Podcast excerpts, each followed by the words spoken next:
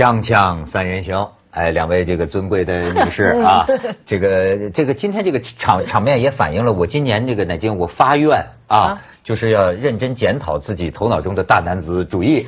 哎，呃，虽然说呢，这个发了，到一直也没有还上这个愿望。哎，虽然说我一直就最最后也不一定能改得成，但是呢，我愿意这个狠斗直男一闪念，就是说啊，这个咱们要求进步，对吧？比如说要改变头脑里的很多。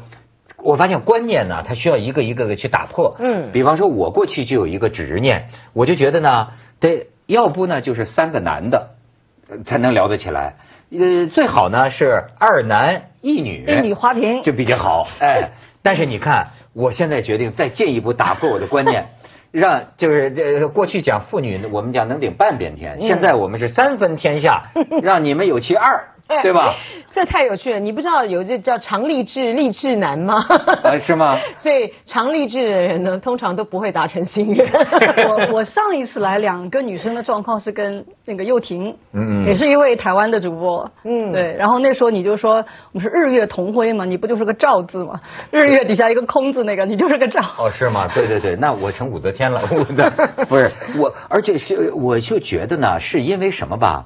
我觉得你们女的之间聊天吧，有的时候我有一个感觉，就是 你们不像男的那样互相不尊重，不是，就是说你们之间太尊重了，或者说你们就女人之间呢都特别小心，就是哎呀，好像生怕讲话呀，让让对方。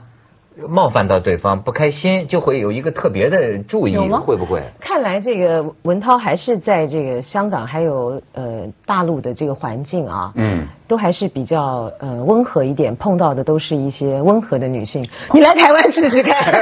哎，对对对，刚才易经跟我讲，咱们乃京当年也是火线双骄，对他有个节目就是两个女的，对吧？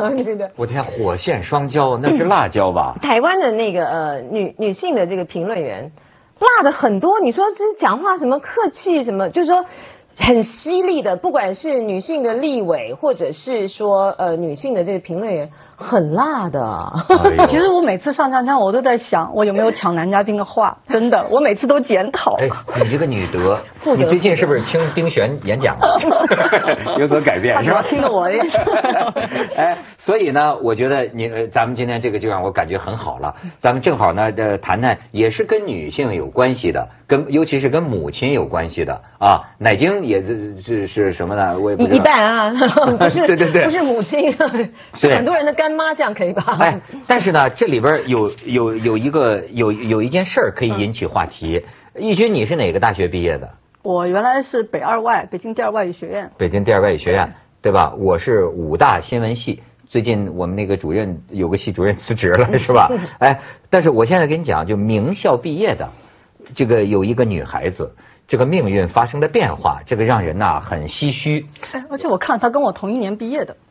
几几？他九八年毕业嘛，我不怕说，对我九四年入校，九八年毕业的。九八年毕业的，现在就是这个人呐，叫武继红，嗯，上的，但按用台湾的说法就是名校啊。是啊。因为人大就是名校，那个时候啊，我记得就是现在大学生不值钱了，但是他那个年代啊，还是天之骄子，基本上就这个人，我觉得是个漏下去的，就是按说人民大学这个什么档案系。呃，甚至还通过了北京的公务员考试，但是参加面试的时候给筛下来了。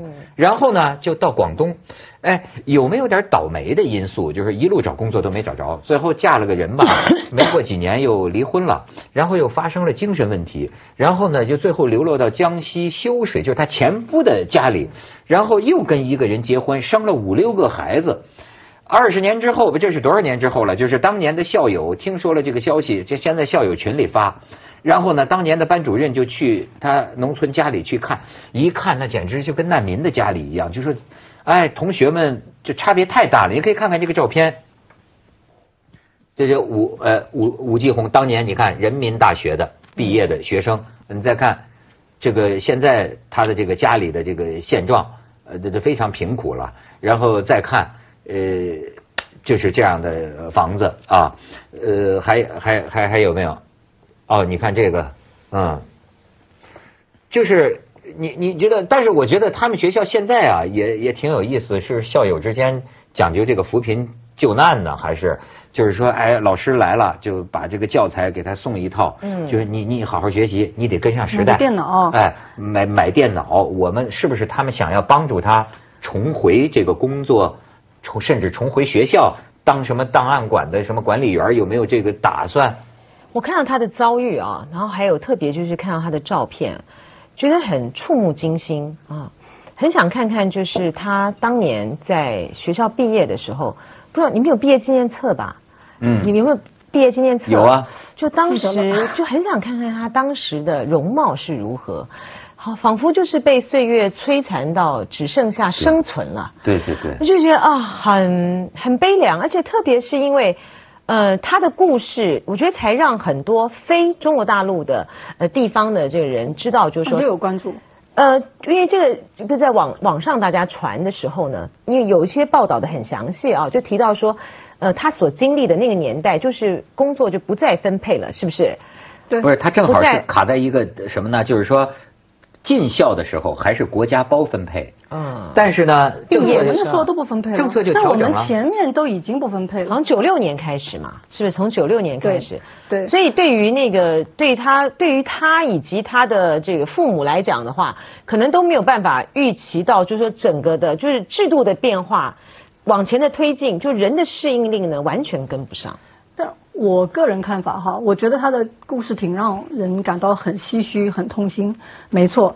但是呢，我觉得他当中有一个很重要的问题，是因为他生病嘛，他那时候受了这个受刺激以后，然后呢，真就是中间精神面貌不是就是太好吧。我我倒愿意觉得这是一个比较个案的事情。你看他同差不多前后啊，同同期毕业，他的人大有一个校友很有名啊，刘强东啊。哦，真的？对呀，但就不是同一届啊，应该是比他小一两届可能。他那个时候也是进人大，觉得是他，因为他对政治很感兴趣嘛。我看他有一个访问，就是说想当官的，后来发现其实进了那个学校离当官还很远，那他就去下海，然后经营等等。那今那今天是中国的对吧？这个最有钱的人之一。那还有很多同期的人，那我觉得他可能我自己看当中有两个比较关键的转折点，一个是一定要考公务员。那其实我们那个时候啊，就我毕业的时候，很多人都考公务员。是的，我没去考，是因为我特别懒，我当时就想当记者，我就不想考公务员，我比较懒。那很多人真的考了，那有的上，有的没上，但是没有考上的人，他还都还有别的出路。很多人那个时候就开始去公司了，蛮就蛮多的，就就是这个状况。那么还有的人就是觉得大家都想要留北京，那不留北京呢现在很多发展的也都挺好的。后来我就说，其实出来以后那个路呢，每个人的路都是自己走的。对呀，你比如说，为什么你没流落成这这这这这个样子呢？有，所以有的评论就 说，这个什么结婚不要随便结，不要生那么多孩子。但我觉得这是另外一这是另外一回事了。但是大多数我觉得都没有流落成那样啊。我有点觉得这个故事是，我看啊，在网上的那个报道下下就是下面就是打赏那个什么小编工资能加五毛啊什么什么，就是有点大家猎就有点猎奇，把一个个人的事情拿出来再冠上名校流落成这样，但是呢，他为什么能传播那么广，暗合大家现在的有一些焦虑、一些不安？哎，中国的中产阶级不是极度贫困的问题，是有钱也买不来的安全感的问题。这这个东西。肯定是这样子啊，但就肯定它是一个个案。但是我觉得我们在看每一个时代它发生的一些故事的时候，它背后的有一些的这个共通性啊。呃，现在的就比如说年轻人在看起来的时候，我觉得可以多一层理解。比如说对于上一代的人来说，你我念了人大了。你是未来，你的未来就是就是打了包票了，哈。对对。所以我已经买，我已经这个那么努力的，已经有了这张入场券之后呢，以后大家就平步青云了。可那个时候是中中国在制度改革的年代，你到九六年的时候不分配了，然后之后呢，大家各自找找出路，然后接下来呢，很多的国企改革啦，或者是很多的一个制度上面变化，很多人他们让他突然下岗了，那你就是你在一个社会的一个。这么大的这个巨变之下，当然有些人成功，可是有一些人他可能就在这样子的变动里面呢，他一下子落下去之后，他就翻不了身了。对，像比如说台湾，我们当然没有这么大的这个制度上面的这些的呃变化。可是我我也是很幸运的一代，我们这个呃在就呃大学毕业的时候，就是在台湾起飞的时候，可那个就那么短短的那几年，就那那些年之后，他就 再也回不来了。不，那乃京，你比如说在呃台湾上最读最好的大学、最好的专业的还学生，他有可能在二三十年之后沦落为赤贫吗？当然也有可能啊，有吗？当然也当然也有可能，因为。通常这样子的一个案子，你可能会不知道他是发生什么事情。比如说，他有些他可能做生意失败，有些渣男，或者是他本身是个男的，他可能未来也也碰到了一些，比如说生意的失败，或者是说精神上面的一些的问题。而且特别常常有的时候是顶尖的学校的学生，他出来的时候社会的适应力特别的差。因为呢，他就是呃，非常的在学校的时候呢，就是最好的、最优秀的。然后呢，到了这个呃单位去做事的时候呢，呃，团队工作精神很差，然后什么协调的很差。所以台湾已经有好几年了，企业呢最喜欢用的都不是台大的，台湾啊，台湾台大是顶尖的嘛啊，都不是台大的，是像什么嗯台北大学啦啊，就是这样，就是。台北大学也是不错大学，但我的意思说，听着像大专啊，不是那种顶尖大学，因为其实顶尖大学很多的这个学生不太好用，对，所以他可能在人生的他的这个下半场的时候，他突然他突然一碰到了一些什么事情以后，他就他不被大家知道的就消失了。你就所以什么人都有啊，你但是有的时候啊，呃，你比如说像我是八九年，我是武大新闻系八九年毕业，那一年呢。这个很多这个学生啊，你知道分到了你不能想象的地方，就是他被分配到哪儿啊？韶关钢铁厂当这个翻砂工啊，那个时候也就挺不可思议的。学生毕业当翻砂工。对 了，因为因为特特殊的历，因为有特殊的历史原因，就是那时候很多学生就分到这个厂里当翻砂工。我还记得我有个同班同学，但是他现在呢在湖南的一个电视台工作。你看他是怎么从底层又上来的呢？我觉得挺好玩，因为我也是自己找工作，到了广州，有一年他在韶关嘛，韶韶关钢铁厂，有有一年来找我来了，我我说你来干什么？他说啊，我来参加冶金系统职工演讲比赛，明白吧？他在车间里吧，这毕竟是大学生，演讲，一路跑参加演讲比赛，哎，得了个奖，得了个奖呢，哎，我就到这个什么韶关，比如说钢铁厂工人报，让我当了一个工厂记者。然后呢，我写出了好的稿子，得了奖嘛。然后哎，最后我又调回了我的老家，就要到了湖南的电视台。哎，你看，它也是一个一个路径。当我回首往事，我忽然想，就是就就你刚刚说的话，我觉得特别有启发。就说我我们毕业的时候啊，就我们那就那一代人是变成什么呢？因为很多政策改了嘛。你看我从出生就变，就是就赶上什么什么独生子女啦，然后又是就是我们。高考的时候也是改革了那个高考改革，然后毕业的时候，然后呢，在什么分房的问题等等哈，就很多变化在发生。在我们之前的人呢，可能他的这个人生的区变化区域不会那么大。啊，我们这样有很多变化在里面以后呢，你如果能够抓着那个就是那个机遇的人，可能他的命运改变特别大。像这个刘强东，比如说。那你如果没抓住那个机遇呢，也就会掉的特别下。就像刘强东的师姐 是吗？你说刘强东娶了奶茶妹妹，也不想想师姐在江西修水呢，是吧？看看三人行广告之后见。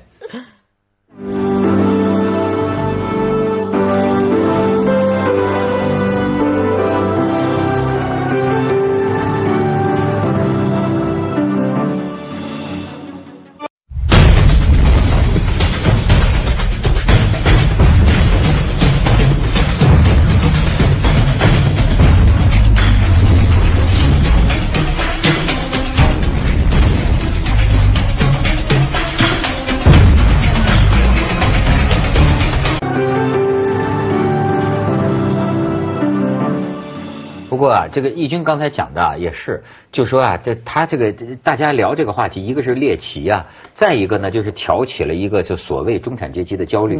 其实到今天。中国什么叫中产阶级？你也闹不清楚。但是呢，至少有一件事你很清楚，就是一不留神你就掉下去了。就是，哎，我们想象的中产阶级就是，你看美国为什么就是过去讲西方社会稳定，就是它是个什么橄榄型的，中间的一成不变的这种生活。但是你说中国要说有这个收入还不错的，他，哎，就说你这个房子一投资一买好，因为这房价一涨。他很容易就变成平民阶层了。这个就说经济学家对于中产阶级有好多的定义，就是说他们试图啊去定义。你从收入上来讲，它有十几个不一样的这个定义，甚至把认为巴西是发展中国家当中的就是一个标准，那个意大利是发达国家一个标准，然后取取中间值等等吧，很多的定义。后来呢，就是最近几年有一个比较流行的定义，就是说特别简单，你有车你就中产阶级。不管你在中国还是在印度，你有车就中产阶级，因为他们后来又调查了，就发现说有夏利车也是中产阶级呃，看你在哪个国家是，它有可能的，在但但是不适用于像香港这样，就是说公共交通很发达的地方，像那个新加坡和和就和香港都不它都不太适用。还有一个定义，它就是说你只要你所有的收入哈，你有三分就你你用于你的日常开支和储蓄之外，有三分之一的你可以自由受自由去支配的，你就是中产阶级。但是呢，我我前几年因为一直在跟就是全世界的这些所谓新浪潮嘛这些事情哈，然后我就发现有一个很大的问题，现在我们有一个叫资讯中产阶级，就是说你不一定每个人就是那那些人口袋里都有那么多钱，有这个就就就有三分之一的这些钱可以去支配啊。但是因为现在的资讯的获得的门槛特就是这个 cost 降的特别的低，每个人的头脑都变成了是中产阶级，他对自己权利的要求，对自己生活的期望都很高。所以当中这个落差怎么去填补？然后特别是现在是什么呢？就中产阶级数量最庞就发展最快的是中国了。就亚就是十个国家当中九个在亚洲。然后呢，在西方所发生的是什么呢？中产阶级队伍在缩小。美国和英国的问题特别的严重。英国不是有过一个调查吗？很多就说是他他们觉得自己没有父辈过得好。本来你预期是比你爸爸辈、爷爷辈要好一些嘛，但是它是在往下降。美所以呢，英美会发生他们。就是这个排外呀，这脱就脱欧啊，特朗普等，他们觉得都是跟中产阶级在缩小有关。在发展中国家呢，是中产阶级扩大的问题。我我觉得英美了。你讲。嗯呃，对不起，我说这不只是英美了，我觉得这是一个真的是很普遍的现象。像台湾，我们就叫这个叫新贫阶级啊，就是我们大家都新贫啊，因为新贫贫穷刚穷的是吗？新对新有老钱有新贫是吧？新贫 阶级，因为。呃，我们对于过去的所谓的这中产阶级，不止像义军刚才讲说，你有三分之一可以拿来这个来运用。呃，中国人嘛，可能大家都会想要说啊，我要有一个自己的房子啦啊，然后你现在发现你买不起房啊，然后除非这个爸爸妈妈有帮你准备着，或者是可以出钱，否则你你一辈子你拼一辈子你也买不到一栋房啊，你要不吃不喝十几年，你才能够买买一栋房。那我觉得，呃，像在这个中国大陆的问题呢，就更严重啊，因为呢，我有好多的这个晚辈啊，他们比如一到一一失业，他所拿到的那个钱，可能不比他的这个爸爸妈妈拿到的公家的退休金的钱还不如啊，他还得靠他这个爸爸妈妈的这个退休金呢来补贴他，那可是呢，他旁边的这个。旁边的人的这生活的状态呢，就一个个都在改善，那他就他没有他甚至于过不上一个所谓的比上不足比下有余的那种感觉，所以那种失落感是非常深的。我觉得中国就没有什么中产阶级，在中中国说这个中产阶级啊，这是个虚头巴脑的概念。中国只有焦虑阶级，没有说中产阶级。有什么？他因为我觉得心安才算中产阶级。我问你中中国的焦虑分阶级吗？不是吧？所有人都在焦虑。哎，有时候我看我们的门口把门老头他比我不焦虑，真的。你别看他好像比我。他的儿子一定跟你一样焦虑。我我跟你说，中国只有狗眼看人低阶级。那天就说那个阿尔法狗把那个柯洁吓败了，我就说这从此以后就狗眼看人低了。就是你知道为什么我说没有中产阶级啊？就是说我是谁这件事情你弄清楚了，你才能说你是什么阶级。我是尹乃菁。但是中国现在是一个什么？没有人承认自己是什么的一个一个情况。你比方说，好，所有的中产阶级都想着当上流阶级，你要是就对他来说没有个这么划分，只有往上爬，只有而且你比如说我给你举个例子，你像你妈妈啊，当妈妈的，哎，他们现在就讲，就是就是说有一个小孩的妈妈在酒店里碰见另一个小女孩，就就过来，哎，那说那你叫什么？我叫我叫 Lucy 啊，我叫 Mary，好，我跟你玩。另一个小孩跑过来也要玩，说你的英文名叫什么？啊，我没有英文名，他不跟你玩。你知道现在有的妈妈，嗯，我要让我的孩子去跟谁做同学上幼儿园，有英文名的，哎，表示他去国际学校是吗？哎，甚至是学什么，你知道吗？都都狗眼看人低呢。比如说学围棋，这显然咱好像不太有钱，对吧？学钢琴似乎稍好一点。第一流的叫学马术，那都是贵族子弟。学马术，你明白吗？就是，哎，某些家里，你比如说他们参加真人秀，看见有些明星的小孩儿。一秀，哎呦，一口伦敦腔还是牛津腔的英语，这就代表父母阶层。咱们要跟人家这样的孩子一个幼儿园，哪怕你的财富达不到这个苦吧，我觉得中国只有拼命往上奔的这个阶级，活得太辛苦了。就你不是那个层次，但是呢，我可以低，嗯，我要让我的孩子，我贷款，我要让我的孩子跟这些这显贵们的孩子在一块儿。做同学就是攀比呀，攀比心太太强了啊！我不是说在台湾没有发生，台湾也有啊，就是都有，但它就是一个阶段一个阶段。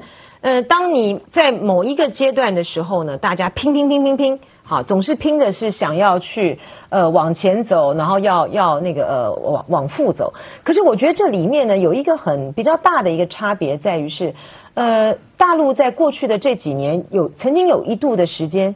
暴富的太快了，就是那个速度呢，是那种等比顶比级数，啪，它突然升了。你突然升上去之后呢，所有的人一夕之间都看到别人可以这样的时候呢，为什么我不行？那个的焦虑感就太深了。其实呢，就是说，他每每一个，比如说，你觉得在中国没有中产阶级，有不安阶级吧？是因为他这个阶级他没有一个定义和说我安于这个阶级的感觉。但是你举另外一个例子，比如说在英国，他的那种阶级的固化呢，每个人安于他的阶级呢，又被诟病。我在英国听过一个故事，我的一个就是我一个朋友吧，他是原来就是在剑桥，他认识一个那个看门的，然后一直聊天聊天就很好，看门的带就带他去一个他们经常去的就是一个酒吧，那个看门的很骄傲的跟他说：“你不属于这里。”就说你跟我不是一个阶级呢，我不是说我我就低了，而是说你不属于这里，你知道？他每一个阶级有他的骄傲感，但是你看这样在这样一个国家里面，他现在阶级的固化使得他们也他没有往上。你说中国人太想往上爬，他那爬不动了，爬不上去了也不好，你阶级没有流动性。你以为中国爬得上去吗？中国 就是他在阶层里没有安全感。锵锵三人行广告之后见。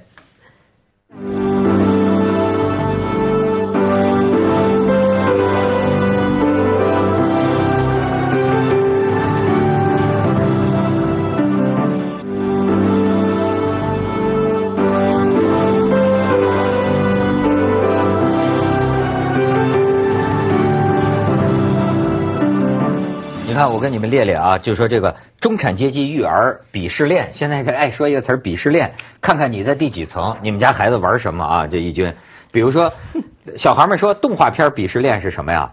这个看《喜羊羊》《熊出没》《猪猪侠》等国产动画片的，你比较低级的，对吧？然后呢，最高端的是《探险活宝》《开心汉堡店》什么呃最新最流行，是还没有中文配音版的各种英文原版动画片，你知道吗？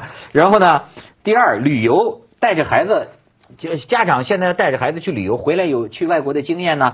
但是呢，你要是讲一个，你你你去哪儿了？说我昨天带我爸带我去云南了，这你就别聊了，对吧？要经常去欧美，要去欧美，就是孩子很几岁就要去过欧美。然后呢，兴趣班你看。学这个电子琴呐、画画啊、舞蹈啊，这些这都是一般的了。你要让你的孩子跟什么人做同学呢？跟那些学马术的、学高尔夫的、学这个冰球的、三角钢琴的，哎，跟这些孩子在一起，反正这这很多比。我跟你讲，我只鄙视什么呢？炫富的小孩儿，我真的碰到过。就有一次啊，就有一个，他就说，就见面就说，呃，我又我说我们家刚换了一辆车，我有三个保姆，什么。不行，这个不能跟他再交往。还有，我鄙视父母一直拿手机喂，就是喂孩子的。我也觉得，就教育方式能够比较比较区隔。其他这些，我觉得他都是这这这。奶晶，你说你的父母就特别拼是吗？没有，不会。我爸妈还，因为我们在那个环境，你也，你也，你怎么拼？你这个自己家里面的那个收入，我们都是爸爸公务员啊，比如妈妈，我们都是在家里要接那些什么手工业啊，做那东西。我们台湾不是有客厅及工厂嘛啊，就做这东西，大家来补贴家用。我们都是在这样的一个环境里面长大的。但现在对我们说的这种父母呢？台台湾现在很多啊，台湾现在也有很多这样的这样的父母，而且呢，也有很多呃，我觉得。也有很多人就是拼着命的，呃，就是希望这个孩子呢，就是进国际学校，然后呢，他的这个他的同学们之中呢，他自己呃，也就是打肿脸那个充胖子啊。无论如何，别人开什么保时捷，拍什么这些东西呢，就真的是贷了款也得买个名车，否则去接送的时候孩子会没面子。这种父母绝对存在。但我觉得最大的问题就在于是说，我们老是喜欢，比如台台湾也是这样，就老是喜欢去呃去称赞一些的个案。哎呀，他养成了四个孩子，什么念哈佛。啊，他为什么成功？哎，成功的对对。然后他如何可以能够呃怎么呃家里怎么样呃不不补习不什么的？可是呢，他可以如何的读好这个《哈利波特》，然后又能够怎么样进名校？就是就是，哎，他不补习，他背后负担了多少钱呢？他从小就说家里面给了他多少的资源，或者是呃最近台湾才闹出一件事情，就是刚刚才才发生的，呃建中嘛啊就在那个。大学的学测考完之后呢，那医学院上了医学院的学生呢，就来接受这个媒体访问。那其中呢，有一个这个还有个建中的学生，他就不想接受媒体访问。就他一个他的同学呢，就穿了他的衣服啊，就去带他接受媒体访问。结果呢，那个媒媒体就被骗啦，被骗了之后，这个事情就搞得轩然大波。因为有的人骂建中啊，那有的人就骂这个媒体，就说你本来平常就不查证。可这里面反映了什么？为什么考上医学院的学生，为什么这些人每一年都被当做标杆来称赞呢？你就在强调一个统一的价值嘛。啊，我见过真正不是吗？对对，就是就是就是这样子啊。对，因为你社会上颂扬这个东西。我见过真正很富有的家庭，他教小孩教我们家挺穷，直到有一天他们家小孩说不对，我们好像有好几。